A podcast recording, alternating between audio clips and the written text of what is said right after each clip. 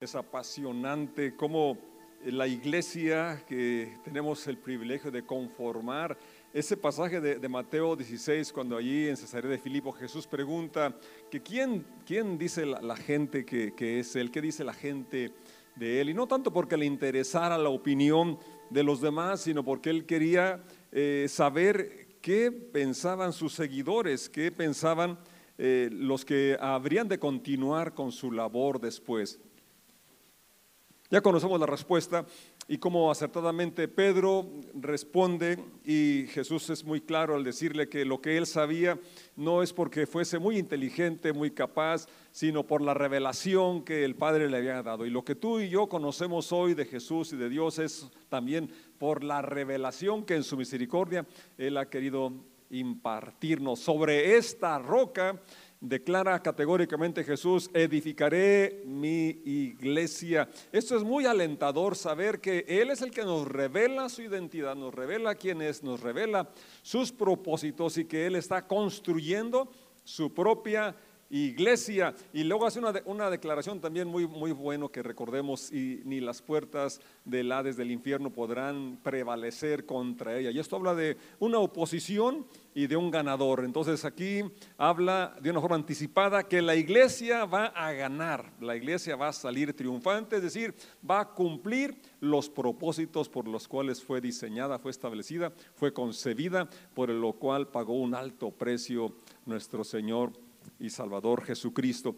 Y eh, Pablo escribiendo a la, iglesia en Éfeso, en el capítulo 4, Después de que dice que Él dio a unos a apóstoles, a otros profetas, a otros evangelistas, a otros pastores, a otros maestros para edificación del cuerpo de Cristo y para, para preparar, para equipar a los creyentes para que eh, lleven a cabo la tarea. ¿Cuál tarea? Pues la tarea que inició Jesucristo. La iglesia la establece Jesucristo como una comunidad que ha de continuar con esa obra redentora, con esa obra de esparcir las buenas noticias, de llevar esperanza. Y siempre ha, habido esa necesidad de, de aliento, de ánimo, de esperanza, pero no sé ahora nos toca ver esta situación que vivimos hoy a nivel mundial y creo que más que nunca necesitamos hablar de buenas noticias, de la esperanza que tenemos en Cristo Jesús.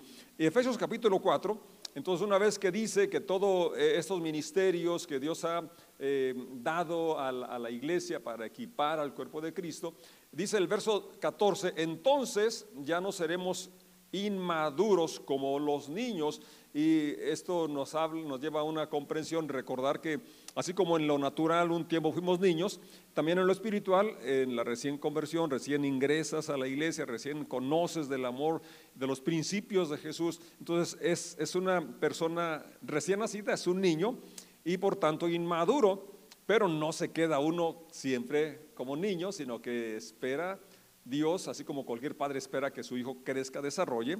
Entonces, cuando estamos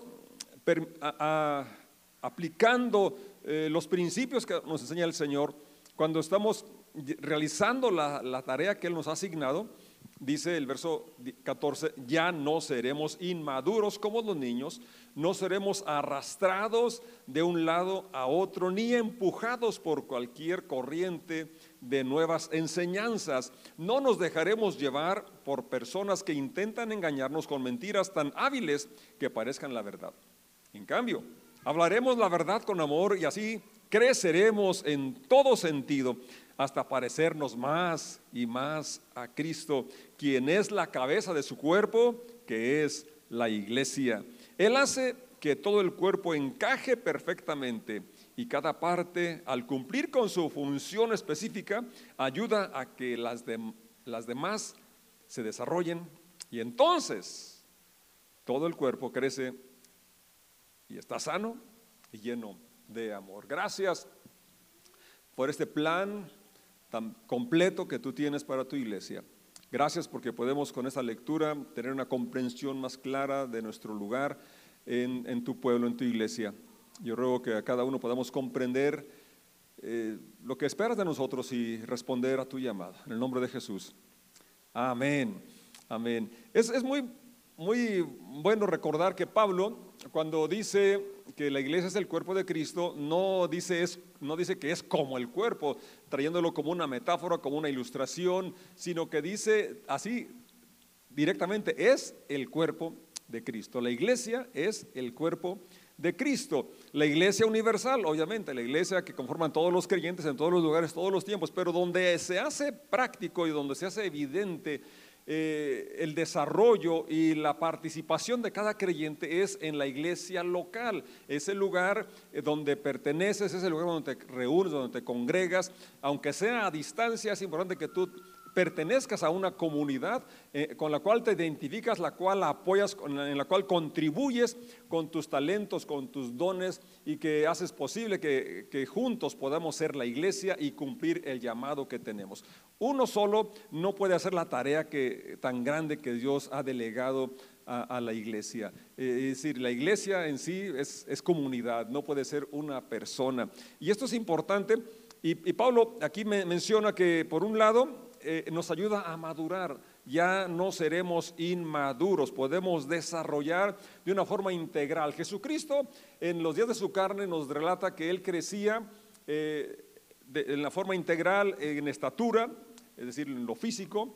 También crecía eh, en, su relación con, los demás, en, gracia con Dios y con los hombres, crecía en sabiduría. Miramos cuatro áreas en las cuales Él desarrolló y que tú y yo también necesitamos desarrollar. Y, esto debe ser intencional, no sucede nada más por el transcurso del tiempo. Tener más años no equivale a madurar. Madurar es cuando asumes responsabilidad, es cuando estás viendo, ¿verdad? Eh, haciendo partícipes a otros de las habilidades, de los dones que tú tienes para bendecirlos. Entonces, el primer punto que vemos en esta porción es que hay un desarrollo integral que Dios espera en cada uno de sus seguidores y lo cual nos va a llevar a que ya no seamos niños o ya no seamos inmaduros y que la inmadurez, según este pasaje, se manifiesta con ser arrastrado, con ser movido, ¿verdad? Que hay desde aquel tiempo había enseñanzas, filosofías, doctrinas nuevas. Yo la verdad me siento muy afortunado, privilegiado de que ustedes sean miembros de esta casa, casa de oración, porque bueno, en sus inicios aquí en San Francisco éramos la segunda o la primera congregación, entonces los que estaban aquí no tienen otras opciones, pero hoy tenemos más de 30 opciones, si, no me equivoco, a lo mejor más, en, San Francisco del Rincón, Guanajuato, y ustedes que eligieron quedarse aquí, la verdad que para mí son una, bendición y yo lo valoro, lo valoro mucho. Pero bien, Pablo menciona que si el inmaduro es, una de sus características, que es arrastrado, se mueve por filosofía, se mueve por corrientes nuevas, ¿verdad? Entonces, eh, una piedra suelta la puede arrastrar la corriente, una piedra que, está en el arroyo donde se, se puede mover, alguien la patea, alguien la mueve, pero una piedra colocada, una piedra adherida con cemento, ¿verdad? Entonces, puesta en un muro, ya está siendo parte de algo más grande que ella misma y no es arrastrada, está colocada. Y Pedro dice que nosotros también como piedras vivas seamos edificados en esa casa espiritual. Entonces, una característica de la madurez es la estabilidad, apreciar ese lugar donde Dios está colocado y que tú puedas eh, ver que hay otros antes de ti y que habrá otros los cuales tienes que eh, soportar el peso de ellos también y así sobrellevamos las cargas unos de otros. También dice eh, el, otro, mm, ah, usa dos, dos palabras importantes que es bueno señalar, es arrastrados y la otra, no nos dejaremos llevar. Eh, y bueno, una rama una rama suelta, una rama que ya no es parte del árbol, también es arrastrada por el viento, es, es movida por cualquier otra fuerza, pero una rama que está conectada al árbol, pues esa es parte del árbol y por lo mismo fluye la savia, fluye la vida y tendrá vigor, tendrá verdor y tendrá la opción de fructificar, ya lo consideramos eso. Dios espera que tú y yo estemos, estemos conectados a la vid y demos fruto, demos mucho fruto, demos un fruto que glorifica a Dios, un fruto que permanezca. Qué, bueno que todo esto es posible si permanecemos unidos a Cristo. Ahora, eh, esta, esta, esta, actividad, nos, esta firmeza, eh, es fácil comprenderla. No somos arrastrados, eh, no somos como un árbol que está plantado en un lugar para que florezca, para que fructifique, debe permanecer en ese lugar. Si este árbol eh, a la siguiente semana quieres cambiarlo de lugar, eh, quizás aguante, pero si luego lo vuelves a cambiar, quizás ya no aguante. Eh, para que florezca una planta, un árbol debe estar arraigado, debe estar fundado en un lugar y ahí puede echar raíces profundas y a la vez producir fruto. Y eso es lo que espera Dios de cada uno de los presentes, que estemos arraigados y que estemos dando fruto. Así creceremos. Y luego fíjate qué, qué cosa, cómo, qué es lo que distingue el crecimiento. No es tanto el que conozcas a profundidad más puntos de, doctrina y que es, es, bueno conocerlos y hay que estudiar, pero el, crecimiento, dice Pablo, eh, hasta parecernos más y más a Cristo. Ese, ese debe ser nuestra meta suprema, nuestra meta constante, el que nuestra vida refleje el carácter de Jesucristo, que nos parezcamos más a nuestro Padre Celestial. En lo natural, heredamos la genética de nuestros padres biológicos y eh, este, inconscientemente a través del tiempo nos vamos adoptando sus rasgos o traemos sus rasgos desde que nacemos, ¿verdad? Desde que nacimos. Pero eh, en cuanto a lo espiritual es un proceso que se lleva toda la vida y no debemos de, estancarnos en ningún momento, sino seguir y mirar la meta, porque a los que antes llamó, a los que Él ha elegido, ¿verdad? Los predestinó, nos, nos trajo con ese fin de que seamos hechos a la imagen a la semejanza de Jesucristo. Entonces el crecimiento, la medida que tiene Dios, la, meta que debemos proponernos es la de Dios, es que nos parezcamos a Cristo más y más. Y luego ahí declara esta, esta verdad que es nuestro tema.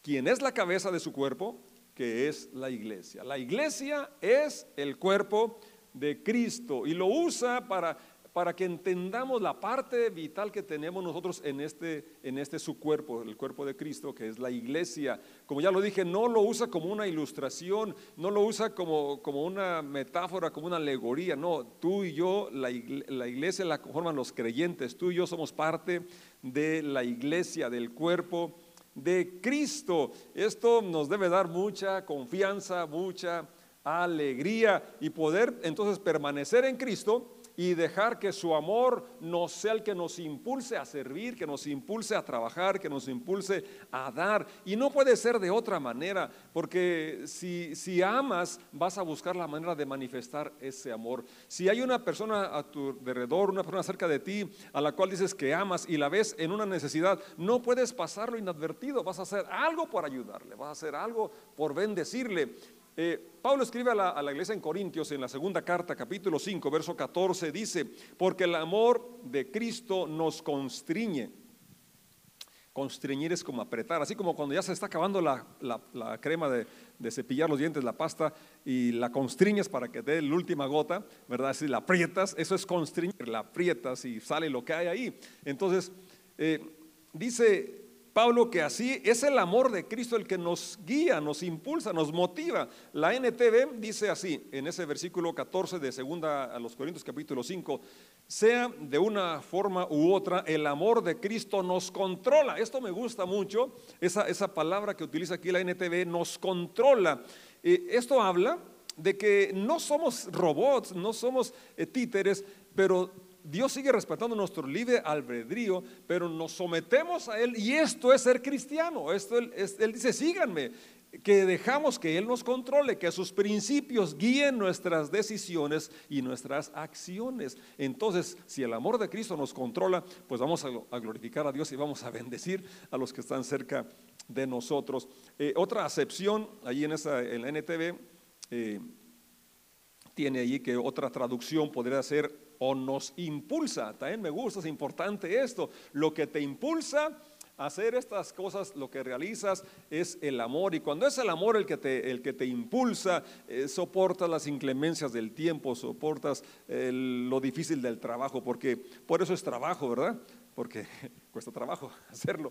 Pero cuando hay una motivación, ¿verdad? Y no hay motivación más grande que el amor, entonces Pablo menciona aquí de una forma tan clara, el amor de Cristo nos controla, nos impulsa y como amamos vamos a hacer algo por bendecir a esa persona que amamos. Cristo ama a este mundo perdido. Cristo ama a las personas que, que, no, que se encuentran desorientadas, que se encuentran atascadas en algunos hábitos, en alguna forma de vida que les están autodestruyendo, que se están eh, alejando de su propósito, que están viviendo fuera de la voluntad de Dios.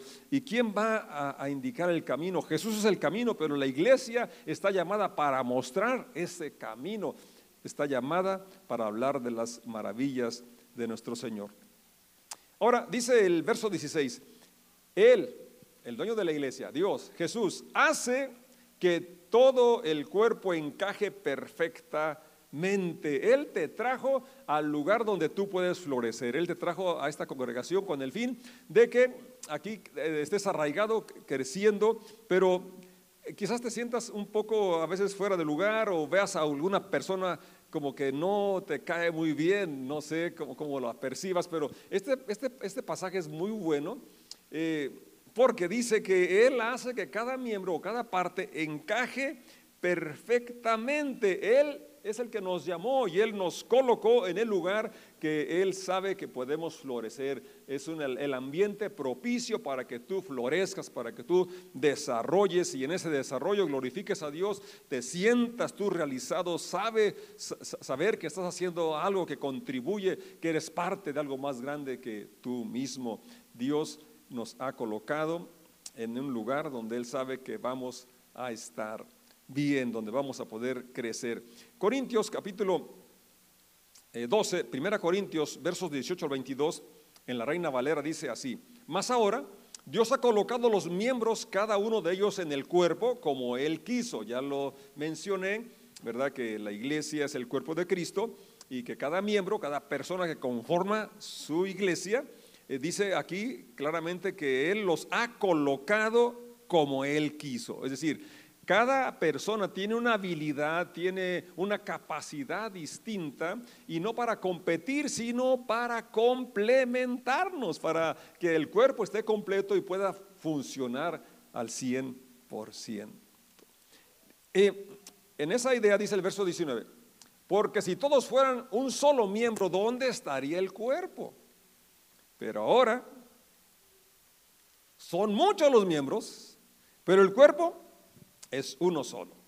Ni el ojo puede decir a la mano, no te necesito, ni tampoco la cabeza a los pies. Este versículo, el verso 21 es fenomenal, es realmente fantástico lo que dice. Ni el ojo, es decir, ni, ni la, el que puede ver, la visión, el ver más allá, el tener la idea, el tener el proyecto, eh, eh, no es suficiente, hace falta que lo aterrices, hace falta las manos para realizarlo. Por eso tener la visión, tener el plan es bueno, pero hacen falta manos que lo concreten, manos que lo lleven a que se realice. Por lo mismo, hablando del, cuerpo, un miembro, para empezar, el ojo ni puede hablar.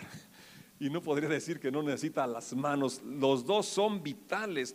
Luego fíjate lo que sigue, ni tampoco la cabeza a los pies. Y en el contexto está diciendo Pablo que Cristo es la cabeza. Y pareciera una blasfemia, pero yo diría que a un Cristo puede decir que, ni, que él no puede decir que no necesita la iglesia, sino a la inversa no necesita. ¿Cómo si Dios es todopoderoso?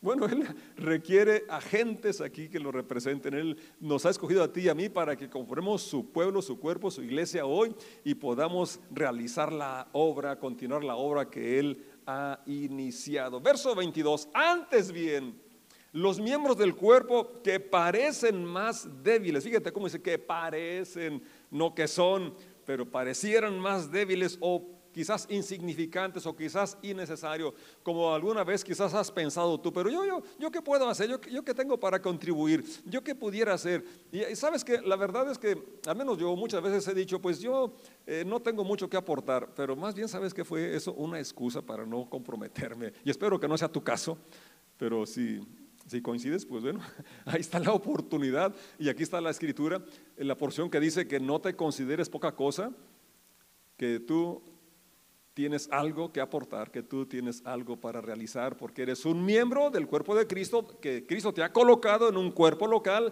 para que allí funciones. Y si cuando un miembro no está funcionando en tu cuerpo, pues no puedes realizar las tareas cabalmente, no, no, es, no eres eficiente, pero cuando todos, cuando todos funcionamos, entonces podemos cumplir la tarea que se nos ha asignado son los más necesarios. Aquello que pareciera más débil, aquello que pareciera a lo cual no le prestó mucha atención, son los más necesarios. Cada persona en esta congregación es importante y es necesaria. Dios te trajo aquí con una finalidad, que tú aportes, que tú recibas y que aportes. Y que al hacer esta, esta, dinámica, esto produce la sinergia que, que, aumenta el potencial, aumenta la fuerza, que lo, cual no podríamos lograr, lograr si no contribuimos, si no hacemos cada uno lo que se nos ha asignado. Cada parte, cada miembro, al cumplir su función específica, fíjate lo que sigue, ayuda a que las demás partes o los demás miembros desarrollen.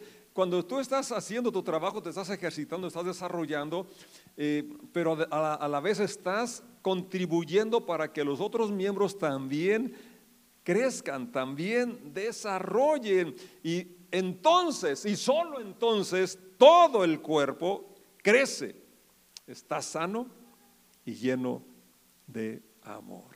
¿No es lo que anhelamos? ¿No es lo que anhelas? ¿Sí? Entonces, tú tienes una función específica que realizar. Así lo leímos, así lo leíste, así lo creemos. Así es. No estás por casualidad, sino que dice que Él colocó los miembros como Él quiso. A Él le plació colocarte en esta congregación local, de lo cual yo me siento afortunado. Eh, pero ahora entonces lo que falta es que veamos esas áreas en las cuales eres bueno, esas áreas que tienes habilidades, esas áreas eh, que tú pudieras eh, poner al servicio de los demás, lo cual, según lo que estamos mirando, trae un desarrollo en tu vida y trae un desarrollo en las demás personas y entonces nos pareceremos más a Cristo, podremos actuar como Él actuó, llevando esperanza, llevando las buenas de salvación, llevando sanidad, llevando eh, las buenas nuevas del Evangelio, representándolo a Él. Cuando Él habló que en su nombre, no es solamente que invocáramos en el nombre de Jesús, sino que es en su representación, como si Él estuviera actuando a través de nosotros. Y luego lo que dice, lo tengo que repetir, entonces todo el cuerpo crece, está sano y lleno de amor. Voy a invitar que estemos de pie y le demos gracias. Si no está claro en ti cuál es tu don, tu habilidad para lo que eres bueno, pídele a Dios que te lo, que te lo revele, pero yo creo que ya pudieras empezar a, practicar en aquellas cosas que, que tienes cierta inquietud o que ya lo has hecho. ¿Verdad? Y si allí no es tu, lugar donde para lo que eres bueno, pues prueba en otra área, pero es importante que te involucres en, el trabajo de, de, tu congregación local. Este es el plan de Dios, es la forma que desarrollas y que contribuyes para que otros desarrollen y que juntos podamos llegar a donde Dios quiere que lleguemos. La empresa de la iglesia es tan grande que no la puede hacer una persona o pocas personas. Esta empresa es tan gloriosa, tan grande que se requiere la participación de todos los que la conformamos. Señor, te damos gracias por este privilegio de ser parte de tu iglesia, ser un miembro de tu cuerpo. Gracias porque tú nos has dotado para realizar una función específica. Yo declaro que cada creyente, cada persona, tenemos claro ese llamado, eh, esa habilidad esas capacidades con las cuales nos has dotado. Y gracias porque tu amor está en nosotros y es tu amor el que nos impulsa, es tu amor el que nos controla y el amor no puede estar, ser pasivo, no puede ser indolente o indiferente. Gracias porque nos impulsas a poder realizar, Señor, las obras las cuales ya preparaste de antemano para que andemos en ellas. Tú eres la motivación, tú eres nuestra vida. A ti toda la honra, toda la gloria. En el nombre de Jesús. Amén.